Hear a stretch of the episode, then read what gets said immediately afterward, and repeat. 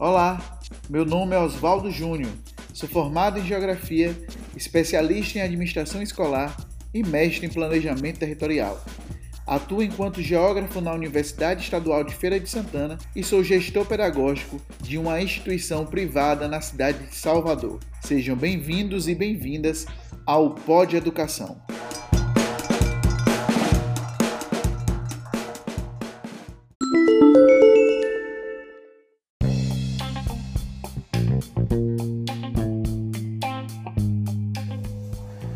Podcast de hoje, nós vamos tratar de um tema de relevância nacional: o racismo estrutural no Brasil.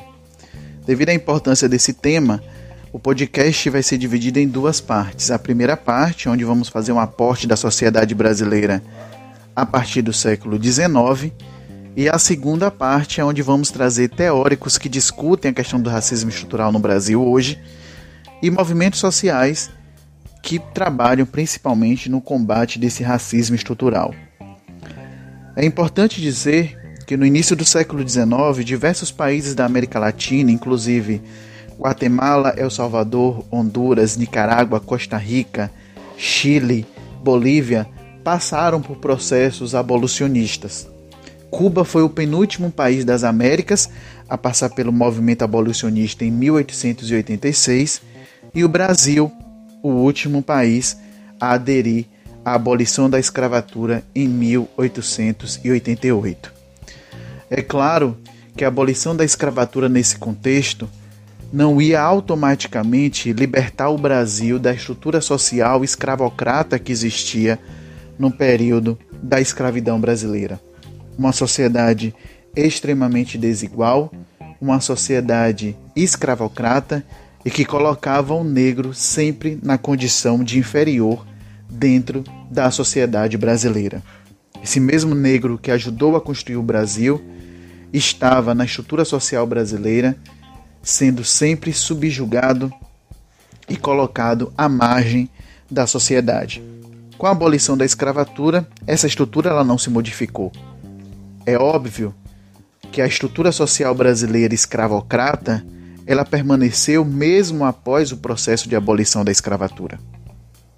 No Brasil, no final do século XIX para o início do século XX, houve uma intensificação significativa da imigração brasileira, principalmente de italianos para as áreas de produção de café. Ao invés de, nesse processo de abolição da escravatura, contratar os negros para trabalhar nessa mão de obra, era preferível trazer mão de obra estrangeira para o Brasil, em um acordo que existia entre Brasil e a Itália, de trazer essa mão de obra né, para o Brasil para trabalhar nessas lavouras que antes trabalhavam os negros. E será que os negros, de uma hora para outra, sumiram também das lavouras de café? É claro que não. Muitos continuavam trabalhando como escravos porque a estrutura social brasileira, dentro daquele contexto, não comportava uma ascensão social desse negro na sociedade. Então, mesmo com a abolição da escravatura, muitos continuavam escravos. Fazendo só uma observação em relação a essa questão da imigração no Brasil e o quanto isso influencia na questão do tráfico negreiro, ao mesmo tempo né, que o país passava a incentivar desde 1870 a entrada de imigrantes, principalmente europeus, nas lavouras né, de café da região sudeste, é um período em que convivem lado a lado escravos e assalariados.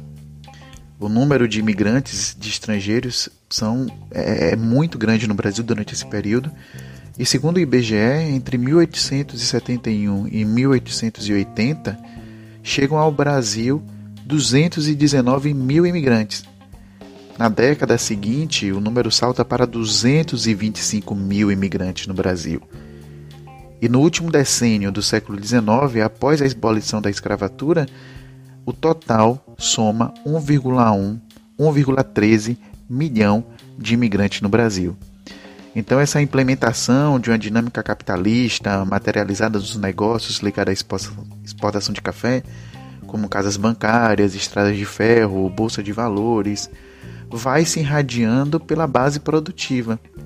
E isso faz com que é, parte da oligarquia agrária se transforma numa florescente burguesia, né, em ascensão na época, estabelecendo relações sociais e mudando desde as características do mercado de trabalho até o próprio funcionamento desse Estado. Então, para essa economia crescente na época, o, o negro né, cativo passava a ser uma peça obsoleta. Além do seu alto mercado, após o fim do tráfico negreiro em vários países da América, o trabalho forçado mostrava-se por vezes mais caro que o assalariado. Né, no livro de Caio Prado Júnior, que é a História Econômica do Brasil, ele faz uma citação e diz o seguinte: O escravo corresponde a um capital fixo, cujo ciclo tem a duração da vida de um indivíduo.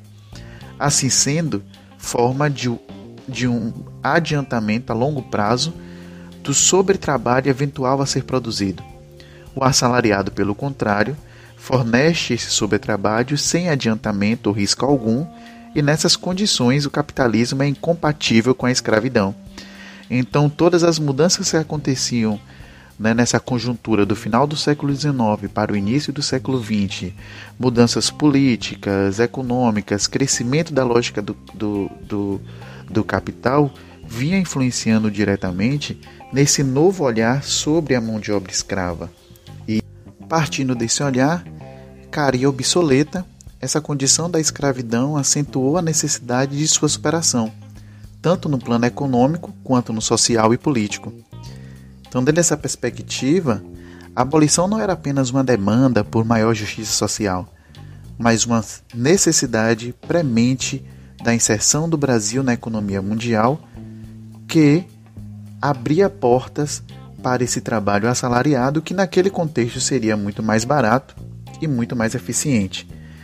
Então, o fim desse processo de escravidão em 1888 em São Paulo, né, que era o, o grande polo econômico do Brasil na época, vinha automaticamente associado a uma mudança de perspectiva num cunho político, econômico e social e o Brasil acompanhava dentro desse processo de mudanças também todo um processo né, é, de economia mundial que acontecia e que dentro desse contexto era muito mais interessante é, você ter o fim da utilização da mão de obra escrava né, e né, em contrapartida vir a mão de obra salariada.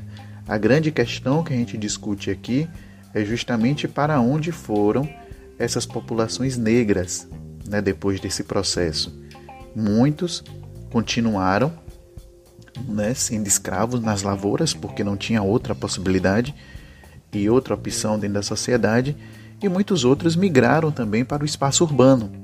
E nesse espaço urbano, as oportunidades seriam mínimas também né, para essa população negra.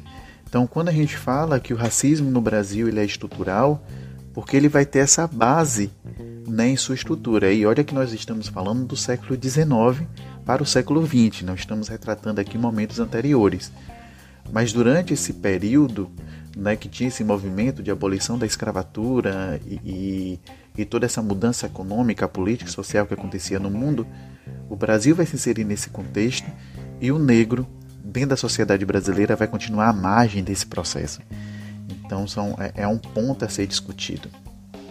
É o artigo acadêmico né, intitulado Das Senzalas às Favelas, por onde vive a população negra brasileira, né, que é de autoria de, de Duane Brasil Costa, que ela é assistente social né, pela Universidade Estadual do Ceará e mestre em avaliação de políticas públicas também pela Universidade do Ceará, juntamente com o Li Castro, que é graduando em serviço social, elas trazem justamente essa abordagem né, para onde foram essas populações negras né, brasileiras após a abolição da escravatura. E o trabalho dela traz uma perspectiva bem interessante, onde destaca que o escravo, a escrava, passará a ocupar o ambiente urbano e a disputar o uso do solo urbano. Com o notório desenvolvimento das cidades brasileiras, os espaços da cidade passaram a possuir cor e classe social, Aqueles bairros mais centrais passaram a ter valores altíssimos em contrapartida com os bairros periféricos que eram ocupados ilegalmente. Nessa transição, né, o, o negro, o escravo negro, assumiu mais uma vez uma condição de invisibilidade na sociedade brasileira. E como se após a abolição da escravatura, né, todos os negros e negras possuíssem condições para voltar aos países de origem de seus ancestrais ou mesmo perspectivas vantajosas de um futuro promissor aqui dentro do Brasil. Né, mostram que essa condição foi muito ao contrário.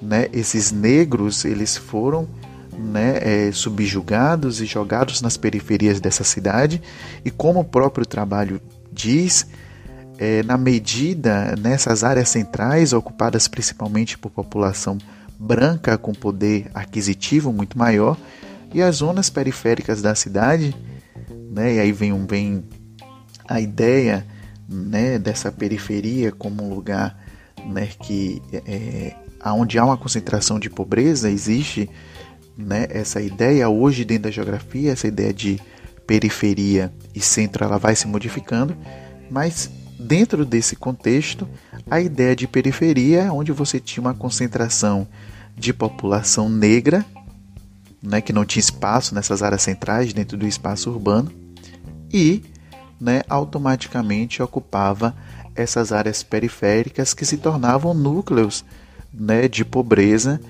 né, que foi se configurando em seguida em relação às favelas e aonde concentrava condições sanitárias de vida muito mais né, deficientes do que as, zona, as áreas centrais.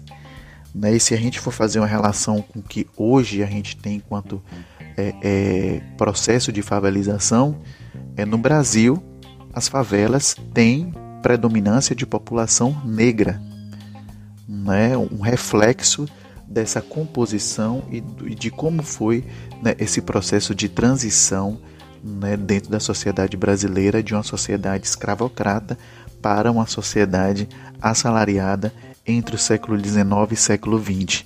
Então essa estrutura ela permaneceu. Então quando a gente fala e cita e, e comenta sobre a questão da estrutura né, desse racismo estrutural, ele vai ter base nessa história e de como essa história ela foi construída.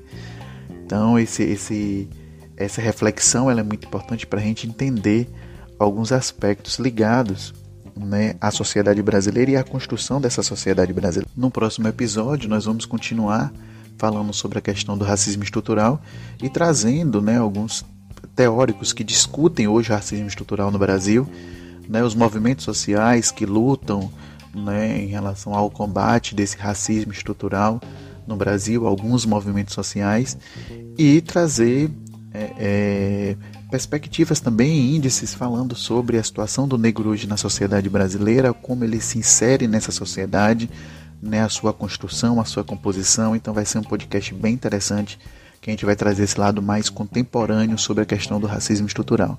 Então não perca o nosso próximo podcast e, como eu digo, sempre sejam bem-vindos. Comentem nas nossas redes sociais, estamos no Instagram, estamos no Facebook, né, estamos no Spotify dê sugestões de temas, críticas são sempre bem-vindas e é sempre bom né, estar com vocês. Um forte abraço e até mais.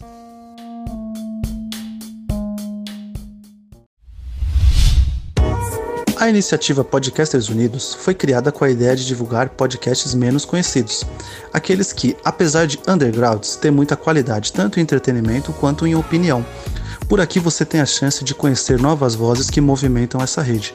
Então entre lá no nosso Instagram, o arroba Podcasters Unidos, é só escolher e dar o play.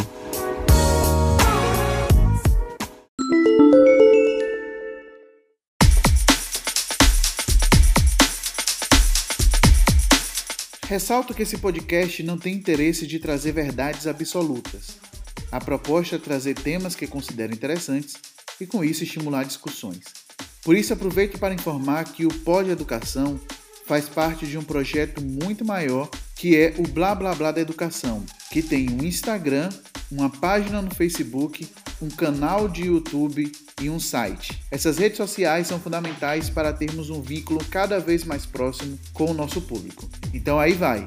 Nosso Instagram, Blá Blá Blá da Educação, nosso Facebook, Blá Blá Blá da Educação, nosso site, o blá blá blá da educação.com e o nosso canal do YouTube, o Blá Blá Blá da Educação. Temos um canal no Telegram e todas as redes que eu falei com vocês aqui, o link está na bio do Instagram.